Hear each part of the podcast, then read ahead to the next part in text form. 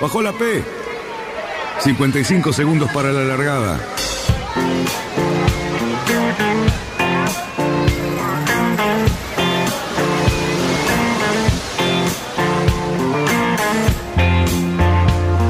Así comienza Radionautas. Toda la información de la náutica argentina aquí por FM Symphony 91.3. Más que nunca, más que nunca.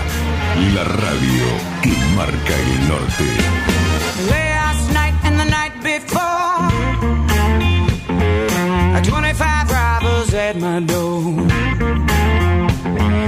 I got up and let 'em in. Vamos bien, vamos bien. Orsa, Orsa, Orsa. Vamos bien. Orsa, Orsa, Orsa. 5, 4, 3, 2, 1. Largamos. Buenas noches, radionautas. ¿Qué tal? ¿Cómo están? Viernes nuevamente lluvioso. ¿Qué tal? Una lluvia que nadie estaba esperando, pero bueno, ahí está todo mojado en la calle, la plaza ni se ve, pocas luces por esta zona.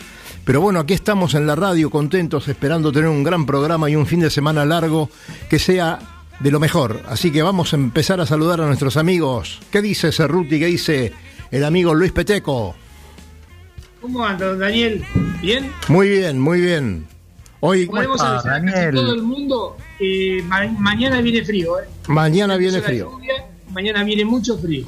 Bueno, por primera vez los estoy viendo en la pantalla porque otros programas desde aquí estaba muy solo, así que preferí este, compartir con ustedes el Zoom y también lo veo a nuestro amigo Yamil. Hola Yamil, ¿cómo estás, querido?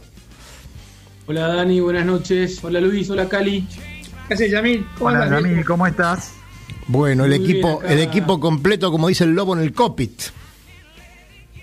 ¿No, Yamil? Totalmente, totalmente, totalmente. Acá en Mendoza, en estos días, con sonda, con frío.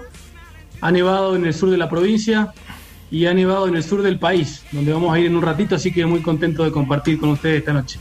Qué grande. ¿Cómo va Luis con ese logo hermoso nuevo de Radionautas? Qué bárbaro el logo, ¿eh? Cómo impresiona. La verdad que está teniendo un, un éxito absoluto. En las redes está todo el mundo diciendo que qué bueno, que qué lindo estilo, cómo lo dejamos más bonito y qué sé yo. Así que bien. Me, me comentó un pajarito, ¿sí? Que estaba sentado en la bota vara de- del velerito. Me dijo que puede ser que haya unos calcos que se están Ya están listos. ahí cocinando un poco y estaban listos, me parece, yendo para la radio, una cosa por el estilo. Luisito, eso está listo, pero me parece que también está listo nuestro amigo Jerónimo San Martín. Lo tenemos en línea. Hola Jerónimo, ¿cómo estás? Hola, ¿qué tal muchachos? ¿Cómo andan? ¿Qué- ¿Con quién, ¿Con quién hablo? Estás hablando con Daniel Lloverno, Jerónimo, un gusto enorme. Mirá, estamos haciendo la radio aquí desde el estudio en San Isidro, pero también con el Zoom. En el Zoom están mis compañeros.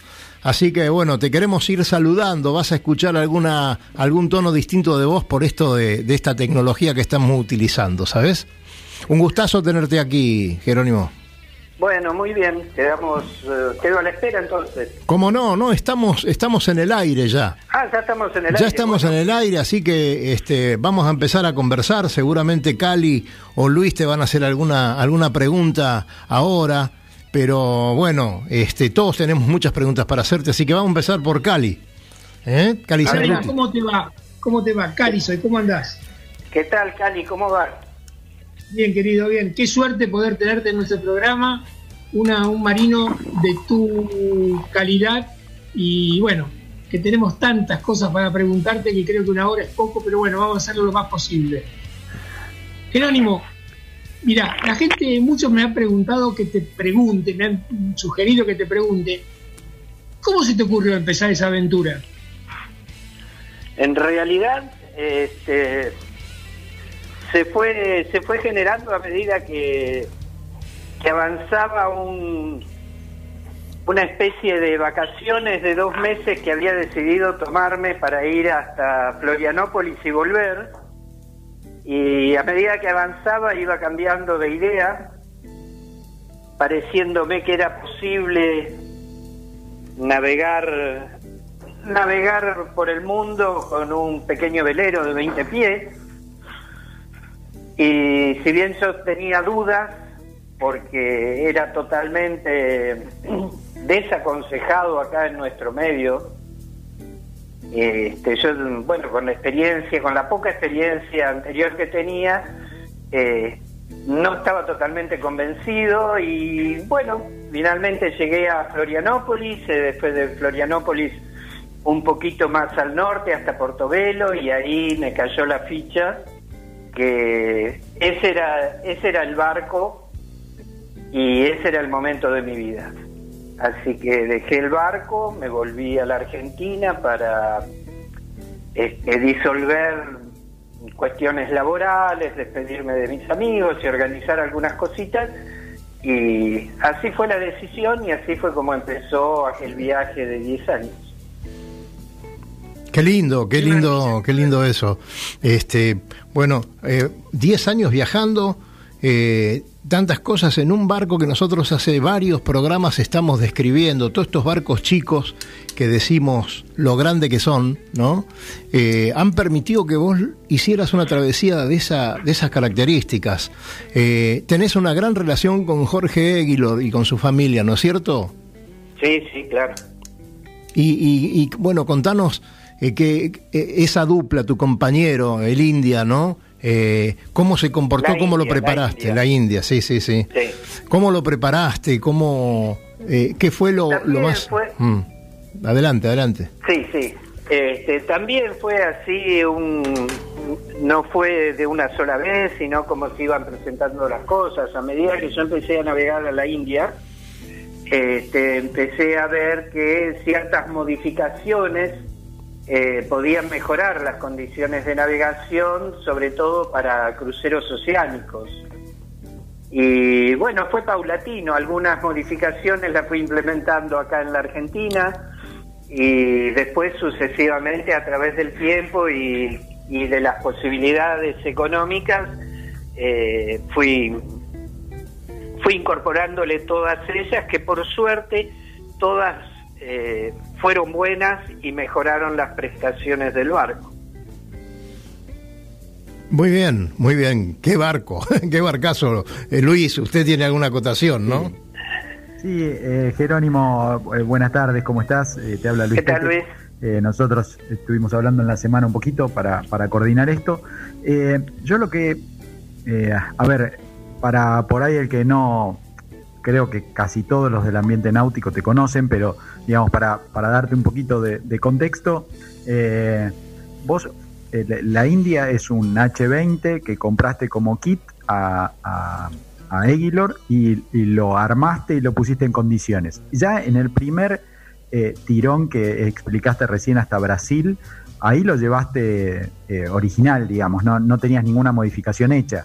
¿sí? Las, las modificaciones que yo pude ver así en, en, algunas fotos, ¿sí? De, extensión de la popa y, no sé, la chubasquera, no sé, varias modificaciones así que, que, se ven a simple vista. ¿Cuándo, ¿Cuándo, fue que empezaste a, aplicarlas en el HDR? Bueno, como recién, como recién comentaba, algunas modificaciones yo lo había hecho acá en Argentina y otras a medida que iba avanzando en el viaje. Cuando fui para Brasil ya tenía la pollerita, que es esa prolongación en popa. Este, ya era un aparejo cúter y tenía el quillote, ya calaba un metro veinte, un metro veinte, veinticinco más o menos. Este, tenía la primera de las tres chubasqueras que le fui eh, que le fui haciendo al barco y bueno en principio era eso sí eso hasta Brasil, que era tu pregunta. De, mm, claro. Después, después fueron otras modificaciones. Eh, eh, mira, eh, una de las cosas a mí, digamos, más allá de la parte náutica, el recorrido que vos hiciste, me recordé la fecha cuando vos estuviste acá en casa con Hernán Biasotti, fue en el año 2000, para que te des una idea. 2000. ¿Me escuchás vos a mí? Sí, sí, te escucho, te escucho. No, no, pensé que, iba, ibas a avanzar en la...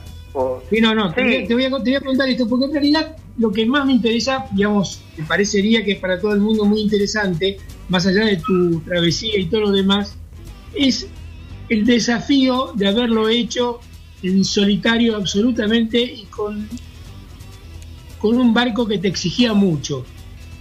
Eh, ¿Cómo lo llevaste adelante? ¿Con qué fuerza, digamos, tuviste que recurrir a mucha fuerza temperamental para hacer semejante cosa? Yo no lo, yo no lo viví como un esfuerzo, pero indudablemente, si bien una vez salido de acá de Argentina, seguía siendo este, algo no usual.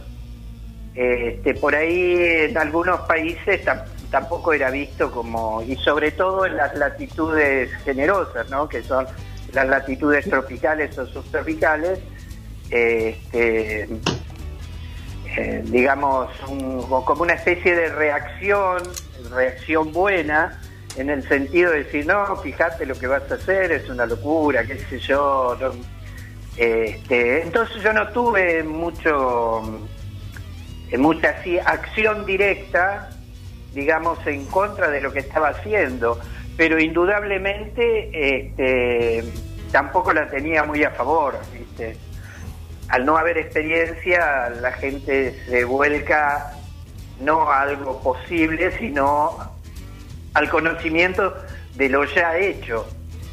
Jerónimo, te quiero te quiero consultar porque no, eh, esto, como yo te decía antes, estamos eh, insistiendo en que eh, tenemos barcos maravillosos que nos pueden dar prestaciones muchísimo muchísimo más amplias de las que nosotros solemos eh, sacar de ellos, ¿no? Eh, la, la gran prueba ¿no? Que todos decimos en las marinas, che, ¿y a vos qué te parece ese barco? Y ese H20, sí, ese H20. Bueno, con un H20 se fueron hasta Groenlandia y volvieron hasta Ushuaia y hicieron unas travesías espectaculares. Entonces siempre damos esa, e- ese consejo o le atribuimos al H20 y a un marinero valiente la posibilidad de hacer cualquier cosa con el barco. Es lo que a nosotros más nos interesa hoy dejar eh, para nuestros oyentes eh, eh, bien marcado, ¿no? Eh, vos nunca dudaste de tu barco, ¿no? Mira, primero te permitime hacer una corrección. ¿Cómo no? Este, la India llegó hasta el casquete polar ártico, es mucho Sí, más al norte que Groenlandia. Sí, señor. Este, y fue y sigue siendo, mm, ya más de 20 años después, el barco más chico en haber llegado hasta ahí. Este, yo creo que de por sí ya eso contesta toda pregunta, pero yo puedo este, aportarte algo más que mm, eh, lo, lo- periódicamente lo subo en mi Facebook, eh, distintas experiencias. Y en los últimos años, si bien este, tiene algunas características distintas, pero se, se se podrían este, poner en la misma categoría de navegaciones. En los últimos, en la última década hubo por lo menos dos y un tercero que yo no, una tercera experiencia que yo no pude seguirla para ver cómo concluyó, con barcos el primero, el primero era con un mini transat eh, acondicionado para, para, para tal fin. El italiano mm, eh, Di Benedetto, Alejandro Di Benedetto, este, dio la vuelta al mundo al sur de los Tres Cabos con un mini transat 6 metros 50 sin escala y sin apoyo externo. Claro, claro, claro. claro. Y posteriormente hubo, creo que era, no sé si no era polaco, o rumano, o de por ahí, de Europa Central, con un barco menor aún, de 6 metros 30, no recuerdo el nombre, también la dio y llegó con éxito. O sea, Por no- lo tanto, yo creo, y después de que la Mini Transat se corre desde hace, a ver, te digo, 20 del 69 y hace como 40 años, calculo bien, a ver, la Mini Transat se empezó a correr tipo años 68, 69. Sí, Yo creo que esa discusión, la discusión de si el barco chico es, es apto o no es apto, Bien. es, no sé. Decime, es entonces, eh, está, está buenísimo esto porque quiere decir que eh, hoy estamos cerrando con este tema. Lo tuvimos a Jorge Aguilor hablando con nosotros hace dos o tres programas atrás. También hablamos con gente que está por correr la Mini Transat, una, una chica española, un argentino que está allá esperando que se libere todo esto para, para correrla.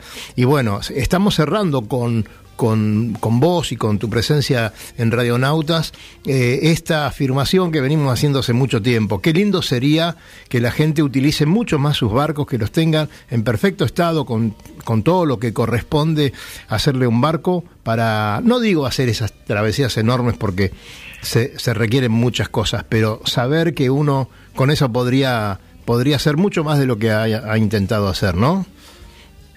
Sí, yo creo que la idea es que no, no, no, eh, no hay que imitar a nadie, hay que hacer lo que uno tiene deseos de hacer, tanto sea ir al pajarito, o sea que sea auténtica la, la navegación que cada uno hacemos. Yo creo que el mejor deseo es ese. Después si es eh, más al norte, más al sur, eh, más larga, más corta, eso depende de cada uno. Eh, Muy bien. Contame, Y- sí, decime. Sí, y también, y también este, sin, sin entrar en el tema, pero también hay que decir que no solo se trata del barco y de quién está arriba, sino de una serie de una serie de cosas eh, burocráticas y administrativas que están alrededor de toda la posibilidad de la náutica que estén en dirección de favorecer o no la posibilidad de que la gente navegue. Claro. Pero ¿Qué- esta última parte, digamos, dejémosla y vayamos a lo, a lo que nos convocó hoy. Contanos, contanos qué fue lo, lo más difícil que tuviste que pasar.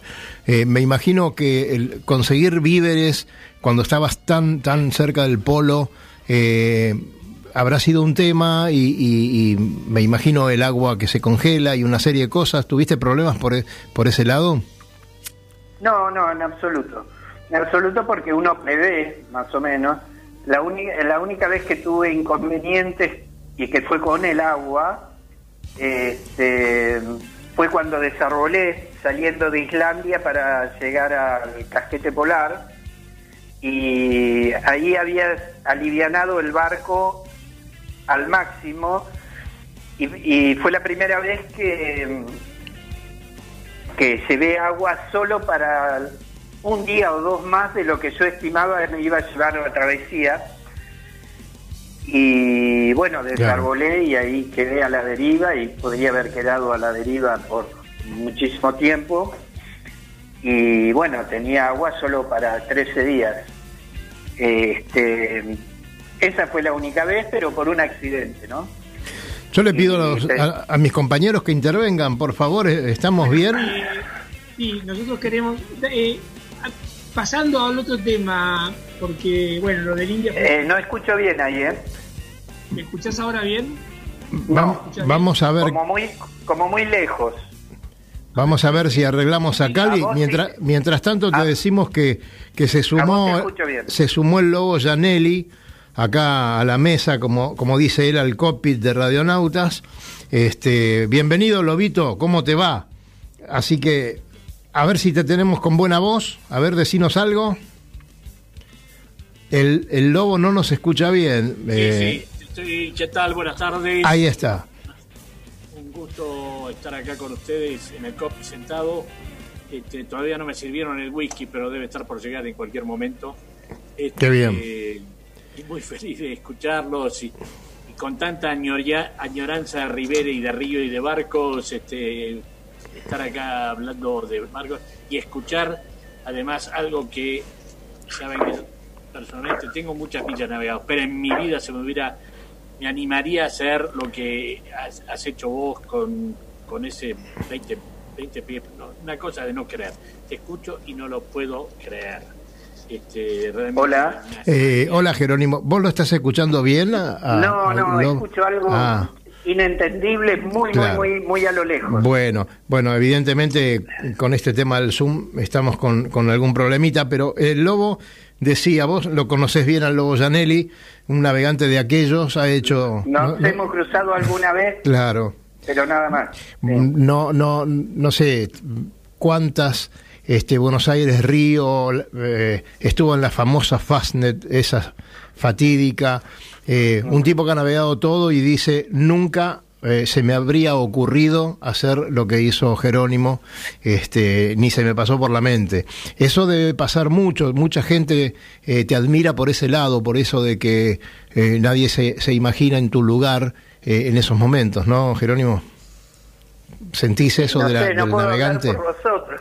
No, pero sentís eso de los navegantes cuando cuando te entrevistan, cuando o, o cuando te, te Mira, hacen. en realidad yo te digo, lo que yo siento es que hay mucha gente que quisiera realizar sus sueños que no tienen por qué ser exactamente algo de las características de lo que yo hice y que hay algo que lo y hay algo que lo frena, que lo bloquea, que se los impide, Correcto, correcto. Mm.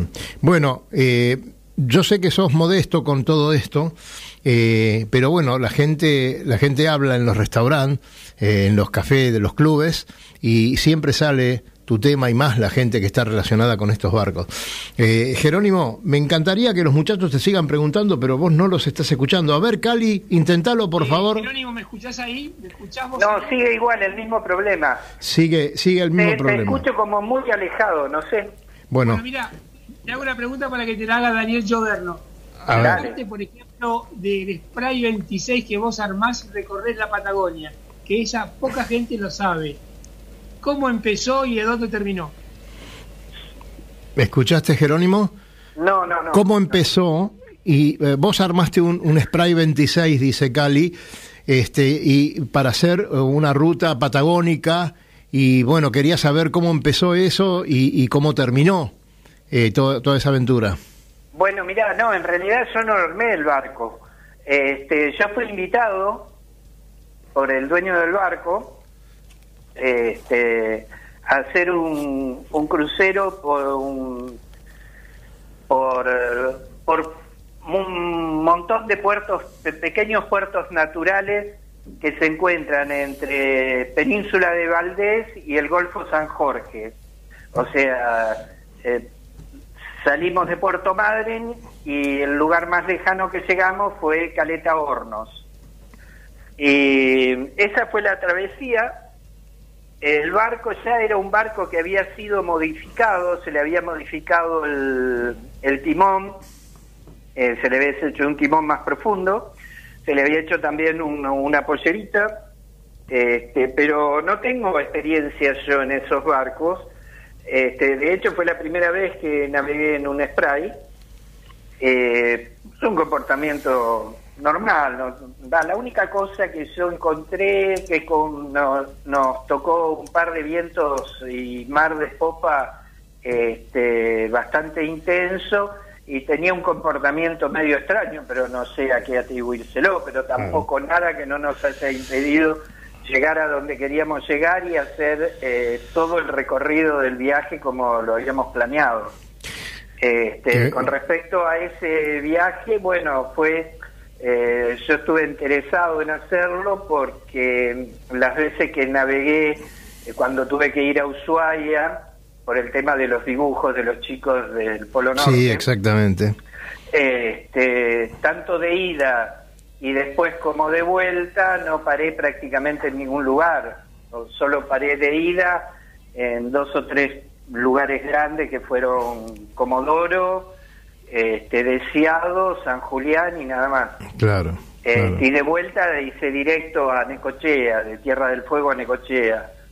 Este, y no, eso fue, estos lugares son los unos, o sea que los descubrí y fue, no, fueron realmente hermosos. eh, ni me imaginaba que había tanta, tantos lugares donde uno se puede guarecer y, no solo guarecer, sino Sí. eh, recalar y disfrutar de un contacto con la, con la naturaleza, la fauna, sobre todo la fauna y el paisaje, este, bueno, únicos en el mundo. Este, Nosotros- no vamos a entrar en detalles, Claro, la descripción claro. de los lugares, pero... Vos sab- sabés, Jerónimo, también, que... en- en- perdóname, sí, perdóname. sí.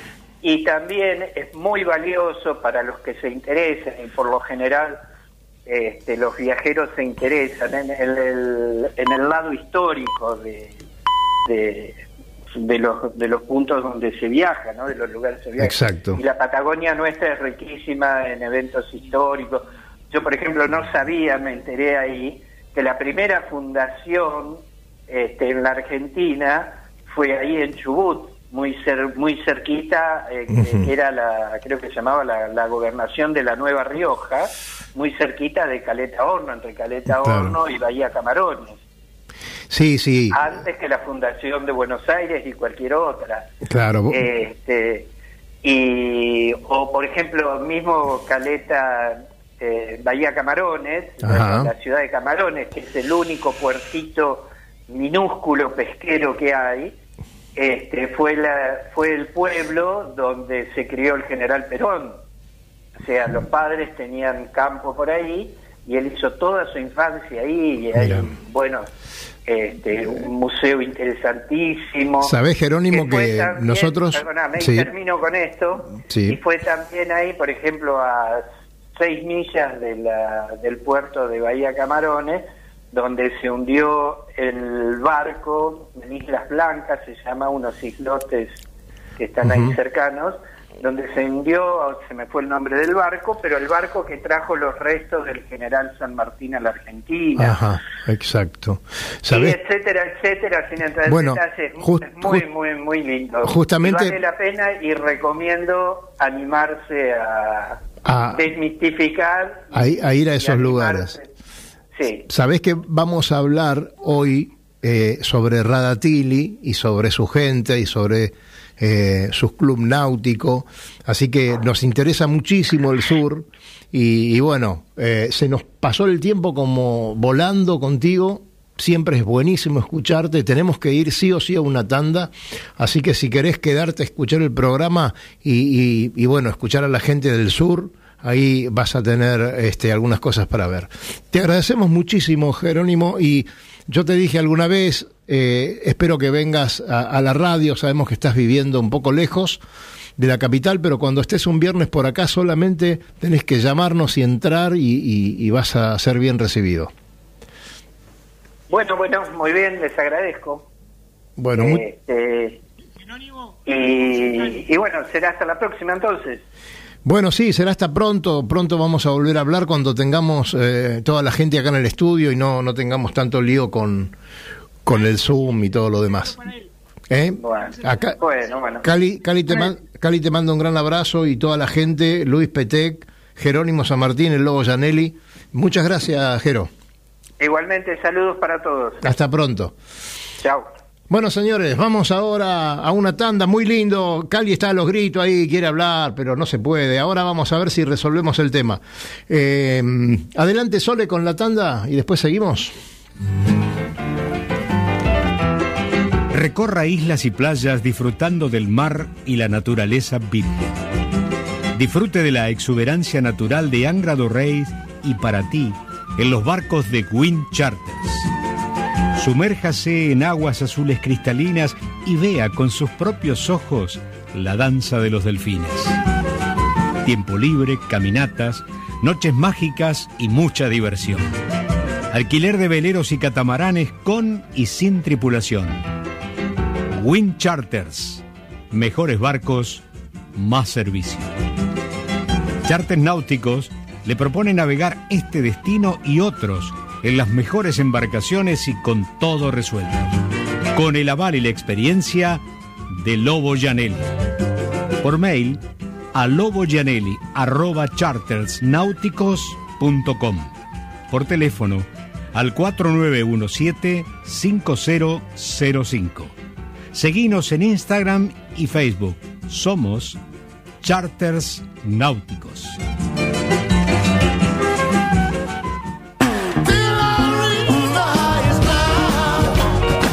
Náutica Escalada. Náutica Escalada. Es la ferretería náutica donde encontrás todo lo que necesitas para tu embarcación.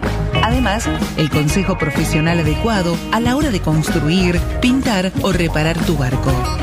No lo dudes, lo que necesitas está en Náutica Escalada. Llámanos al 4744-3878 o entra a www.nauticaescalada.com.ar. Náutica Escalada. Náutica Escalada. Escalada y 9 de julio, San Fernando.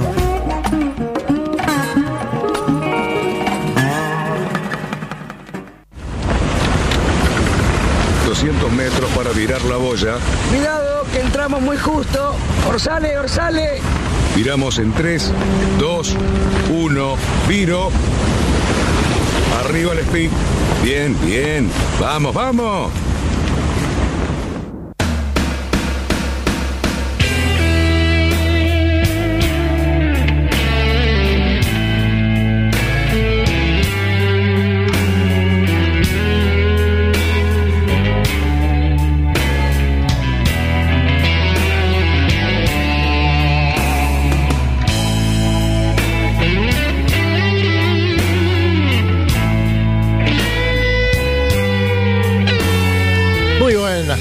Aquí estamos otra vez. La verdad, eh, excelente hablar con este caballero, caballero de los mares, eh, de los fríos y de las vicisitudes con ese barco.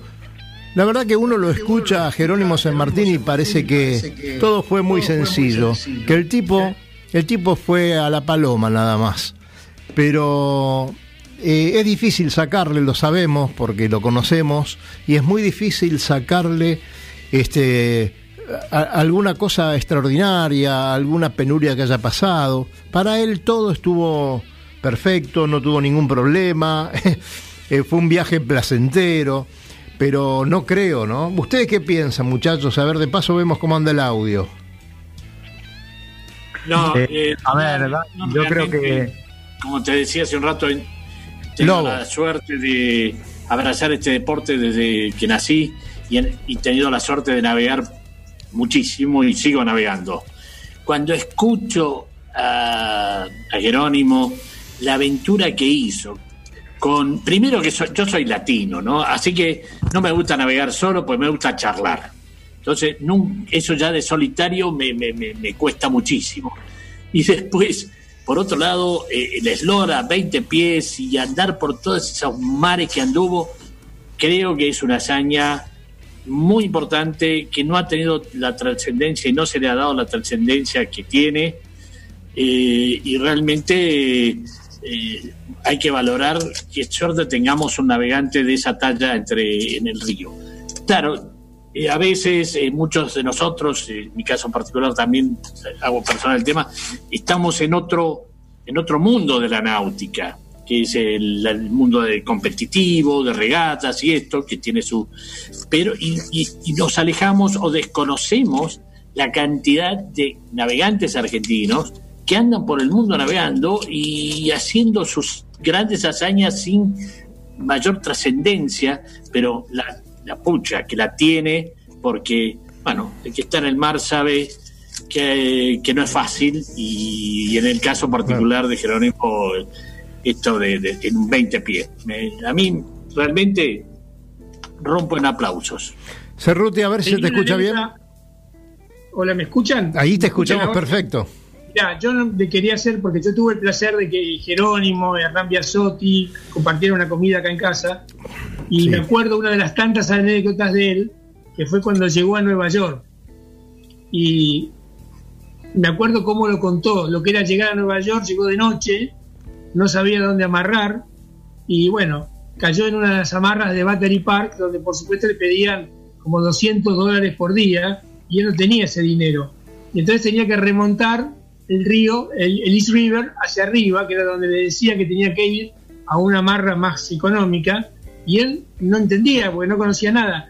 Yo me imagino, alguno de nosotros, por ejemplo, entrando a la ciudad de Nueva York de noche y remontando el East River a buscar una amarra, sinceramente es una emoción de las fuertes. Más allá de que venís navegando, él venía ya navegando desde Miami. ¿Qué te parece? Sí, la verdad que. Mira, Cali, me, me sumo, me sumo a los elogios de- del lobo con respecto a las navegadas de este muchacho. Este, pero la verdad que yo lo escuchaba en algunas entrevistas que están grabadas en internet, en YouTube. Eh, contar como dice Dani, con, con una simpleza que de- desarboló estando en el, en el Ártico. ¿sí? Y desde ahí siguió, digamos, con un, con un aparejo de fortuna hasta recalar en puerto.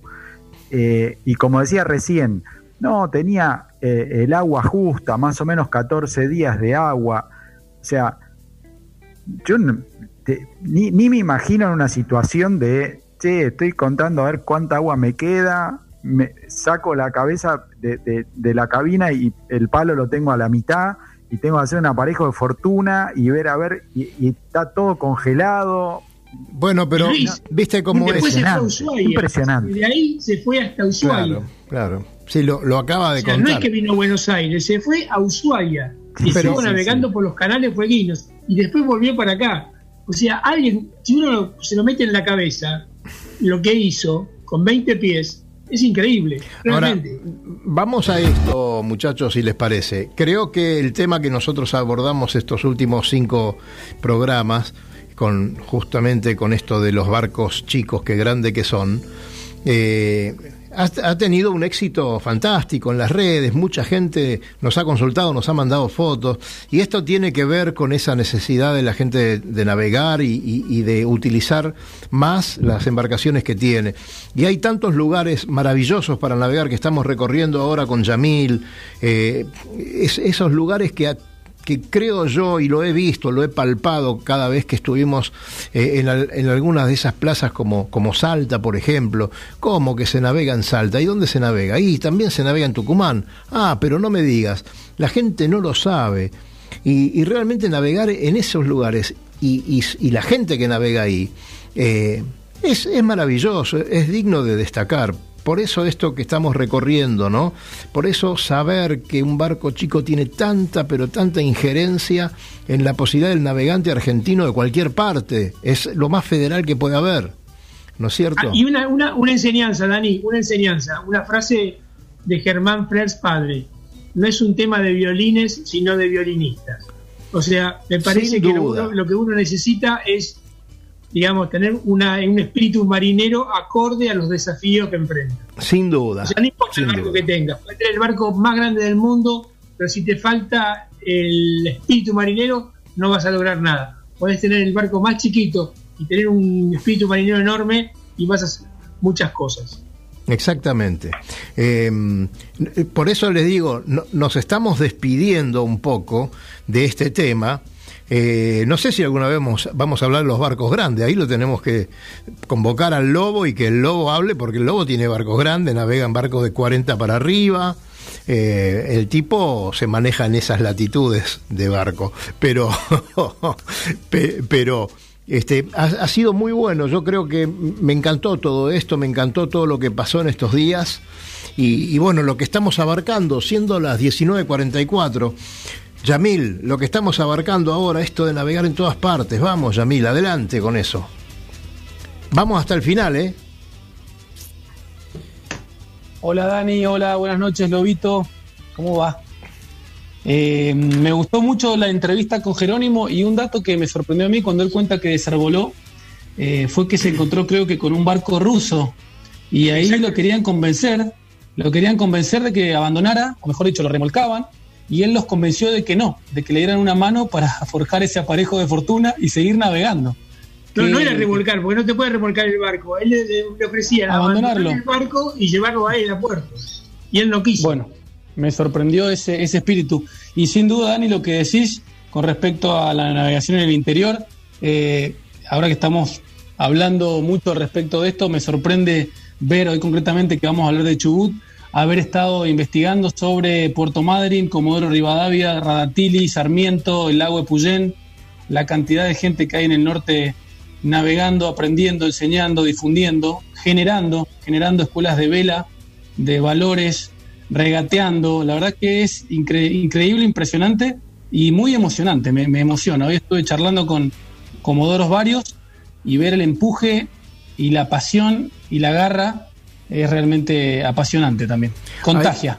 Eh, sí, mucha gente de, eh, del sur eh, toma Radatili, eh, principalmente la gente de Puerto Madryn, com- como un lugar para llegar, ¿no? Para, para, hacer esa travesía de cuatro o cinco días, estar en alguna cala de las que hay por ahí, en algún lugar este, medio escondidito y poderse hacer un asadito. Eh, de hecho, hay una, una, regata que va hacia ese, hacia ese lugar desde Puerto Madryn. Así que bueno, contanos un poquito más sobre, sobre Radatili, que es una, tiene una playa maravillosa aparte, ¿no? La verdad que es increíble, es la playa más austral de Tubut, eh, al, sur de, al sur del país, y estuve charlando con los chicos del náutico de Radatili, me brindaron un montón de información, tuve la suerte de conocerlos en enero, eh, cuando estuve por allá, por, por la familia, eh, de paso le mando, le mando un saludo especial a, a Nati y, su familia, la familia Landa Vitar. Eh, la verdad que estuvo muy lindo, me prestaron un laser sin conocerme, me vieron con ganas, habilitaron un laser, un chaleco salvavidas y me dieron la oportunidad de navegar en, en, aguas ahí del Atlántico. Tienen una escuelita de vela increíble, tienen laser, tienen pampero, tienen optimis, tienen algo de PHRF y tienen un laburo y un trabajo interclubes realmente fascinante con eh, el Club Náutico Comandante Espora, que está un poquito más arriba en Comodoro, el Club Náutico Atlántico Sur, que está en Puerto Madryn, y hoy charlando mandar un saludo para todos los tripulantes acá de Radionautas y ver cómo también van desarrollando la actividad hacia el oeste, hacia Sarmiento, hacia el lago de Puyén, generando escuelas, tratando de difundir, de contagiar. Me contaban, hablando de regatas, que ellos tienen actualmente en el sur, en Radatili, la regata, la Copa del Marqués. Y también tienen un poquito más al norte la Copa de las Ballenas. Eh, han llegado a juntar 120 veleros en competencia en esas latitudes y me comentaban también que han recibido hace poco, y con esto creo que te voy a sorprender, Dani, aunque vos sepas, eh, un premio de la FAI sí. a la gente de Chubut por la colaboración activa que tienen con todo el entrenamiento del equipo olímpico ahí en el, en el Golfo. Claro. Así que la verdad que la actividad en el sur es realmente sorprendente. Eh, tienen un desafío extra, como todos los lugares por ahí, con, con, empuje inicial, que es esto de desarrollar el instructor. Me contaban cómo justamente tienen que eh, ponerle mucho empeño a, a, la instrucción, a tener gente que, que, colabore al desarrollo, el tema de, de tener estructura, gomones, el viento, el viento en el sur, como bien saben, es eh, de otras dimensiones. Me contaban ayer que tuvieron 51 nudos de racha. Sí. Y que, y que han llegado a navegar con 30 en Optimis. Salen a navegar con 25, 27. Imagínate esos 30. chicos. Imagínate. Es realmente fascinante. Eh, y un tema lindo, también particular, que me, que me llamó mucho la atención, tiene que ver con eh, los padres. Cómo, uh -huh. cómo el grupo humano de los papis colabora para, para que se fortalezca esta, esta pasión por el deporte náutico, cómo salen a navegar aún en condiciones, hoy sin ir más lejos, que lo pusimos en redes, estuvo nevando, hoy estuvo nevando eh, en el sur, en Radatili, y los chicos salieron igual a navegar, hay fotos que después eventualmente vamos a seguir difundiendo por medio de, de las redes sociales de la radio, eh, donde se ve cómo salen al agua en estas condiciones. Sí, eh, verdaderamente y, es maravilloso. Y tenemos un, vi un videíto que el audio lo vamos a pasar en un rato sobre los chicos eh, en el agua con, con, delfines, con toninas, pero también con ballenas. Muchas veces hay muchísimas historias de, de barcos montados sobre el lomo de una ballena, ¿no? Y, y es, son ciertas. Eh, gente tocando las ballenas. Así que es una me, experiencia maravillosa. Me contaban justamente que el tema ese particular eh, de navegar con esta fauna autóctona y en libertad, de navegar con ballenas, con delfines, oscuro de risa austral, con pingüinos, eh, sí. con lobos, sí, sí, sí. Con, con, lobos como, como Lobito Janelli. Un, eh, un poco más es, chiquitos son. un poquito más chiquitos.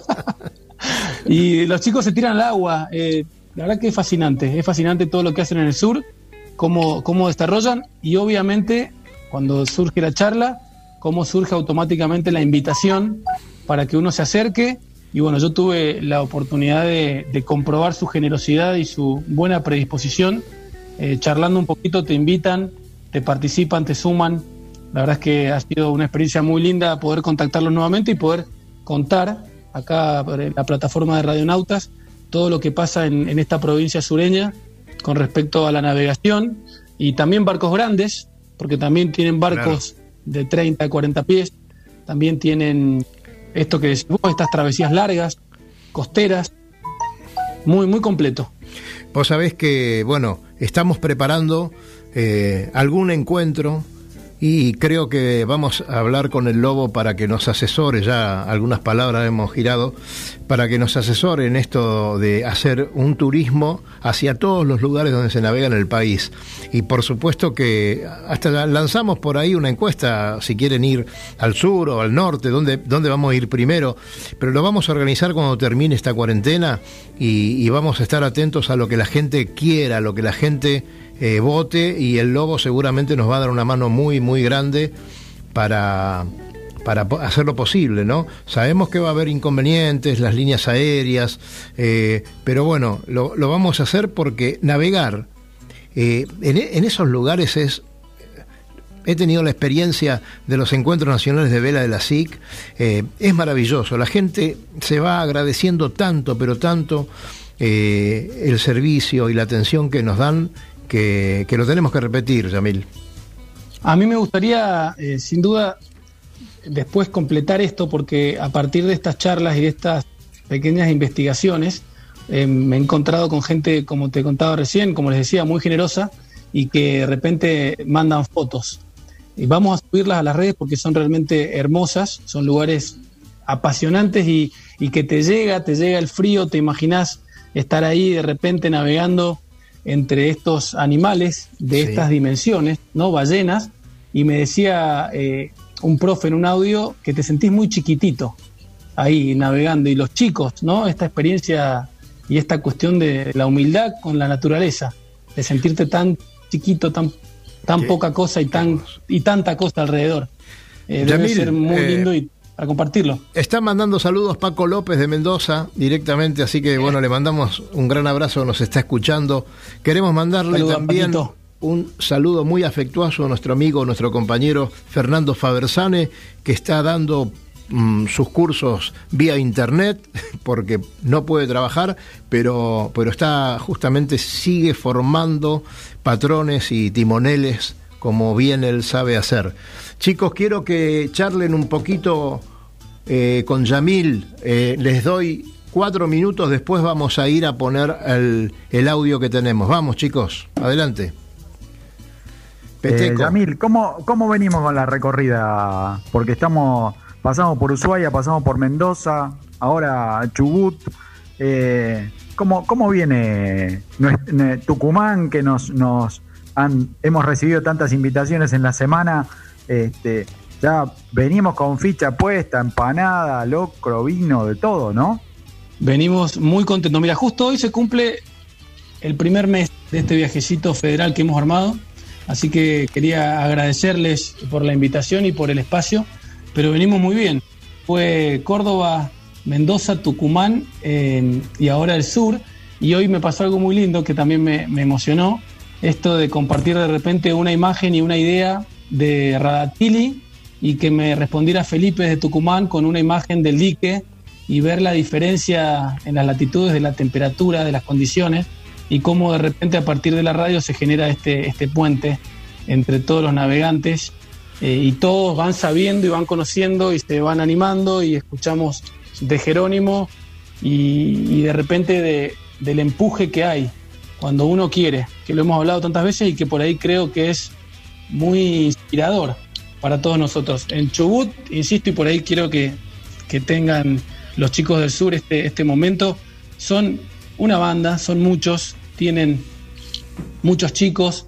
Me contaban, mira, tengo un dato acá, me contaban que eh, en Puerto, en Radatiri, no, en Comodoro Rivadavia, en el Comandante Espora, tienen una escuela de vela de 70 alumnos, Wow. entre Laser y Optimis, 70 alumnos. Y los vi la vez pasada cuando fui, cómo, cómo entran al agua, porque ellos tienen que vencer la ola. Entonces, para entrar al agua, con el, con el Laser o con el Optimis, eh, van entre varios, eh, con el casquito, entran caminando, lo empujan, rompen la rompiente, valga la redundancia de la ola, y ahí se sube el navegante y sale, sale mar adentro. Entonces ahí también hay una, una metáfora linda con respecto a la colaboración entre todos para poder hacer el deporte. Fantástico. Lobito. Sí, no, vos que acá tengo música para los oídos de los navegantes. Este, bueno, no lo pueden ver porque estamos por radio, pero tengo tres documentos en mis manos bastante abultados, pero todos tienen como común eh, denominador protocolo para la paulatina reanudación de las actividades de vela y conservación de las embarcaciones deportivas. Vamos todavía. La Federación Argentina de Yachting que está haciendo un trabajo ejemplar realmente mi felicitación para todo el equipo comandado por este, el amigo Luis Velasco y, Alfredo Agote y bueno, la federación este y bueno ¿No tenemos fecha? ¿Hay alguna fecha, no, Lobito? no, no, no. Pero están todos los preparativos. Pero sí tengo fecha. Recién Yamil hablaba de Comodoro Rivadavia. Y tengo acá un mensaje, bueno, no se va a ofender que lo diga, de Luis Velasco. Hoy ya están en proceso de habilitación Comodoro Rivadavia, Córdoba y me falta uno más y una provincia más y Entre Y Ríos Entre Ríos, sí, señor. ya van a poder navegar en breve, breve, breve y garantizan las escuelas con grupos de 10 personas. O sea que bueno, eh, para mí, y creo que para muchos que nos gusta el río y estamos en el mundo de los barcos y el río, esto es como música para, para nuestros oídos porque este, hoy fui a mimar un poco a mi barco, hacía 15 días que no podía ir a visitarlo y realmente este, el barco, el, el- el San Antonio me miraba y me decía, Lobo, que, Volvé. que abandonado me tenés, ¿no? Están tristes los barcos, están tristes, extrañan a, a sus a sus tripulantes y, y extrañan no estar este, navegando. Lobito, Así que bueno, sí, Lobito, mira, vamos, vamos a ir ahora a un audio, justamente, de un profe con sus alumnos, ¿no es cierto, Yamil? Eh, Totalmente. Lu- Luquitas Montanaro, profe de Radatili, me mandó este audio que me pareció muy, muy emocionante y por eso quisimos compartirlo. Bueno, vamos a compartirlos con usted y después nos vamos, ¿eh? Así que un saludito rápido que viene la gente del rugby. Un abrazo para todos, muchachos. Adelante con el, con el audio. A eso lo tacleamos. Sí, señor. Son delfines, juguetones, saltan, están. No es tan común que se arrimen, digamos, en el verano puedes tener la suerte de verlo unas cinco, seis veces, así que buenísimo. Eh, para los chicos, eh, imagínate, está ahí en el medio del mar y te aparece un delfín, eh, la fiesta máxima para los chicos. Han pasado días de que nos ha tocado días súper calmos y se han arrimado de a 8 o 10 de, estos, de estas toninas y nos hemos tirado al agua todo a nadar con las toninas pasando por abajo y es así una sensación de mucha también eh, excitación, miedo y que no sabes, viste, eh, que está hermoso, pero ah, la toqué, se escuchan los gritos de los chicos y la verdad que son sensaciones inolvidables para los chicos. ¿eh? Bueno, para todos, ¿no? Qué bárbaro, qué bárbaro. Impresionante. De- déjame antes que nos Sí, vayamos rapidito sí, mandarle un favor. saludo a toda la gente de Chubut, eh, a Lucas, a Santiago, a Alexis y a Alejandro, que me atendieron con muchísima generosidad, y mandarle un abrazo especial a Santiago Garmendia, que nos está escuchando desde España, desde Barcelona, y es la persona por la cual nada más y nada menos yo navego. Un uruguayo de primera, un capo que conocí en Venezuela y que me aconsejó probar el mundo de las velas, y bueno, acá estamos. Así que un abrazo para él. Muy bien, señores. Tenemos al culpable. Nos estamos yendo. Cerruti, hasta luego. Gracias, Lobo, por entrar nuevamente al cockpit. Gracias, Luisito. Eh, genial. Y esta noticia es la que tiene que quedar el día de hoy, ¿eh? Por favor, volvamos a navegar lo antes posible, que no jodemos a nadie. Vamos todavía, vamos a navegar, dos por barco, como quieran, con barbijo, pero navegar. Hasta el viernes próximo y que pasen bárbaro este fin de semana largo. Vamos. Chau, chau, chau.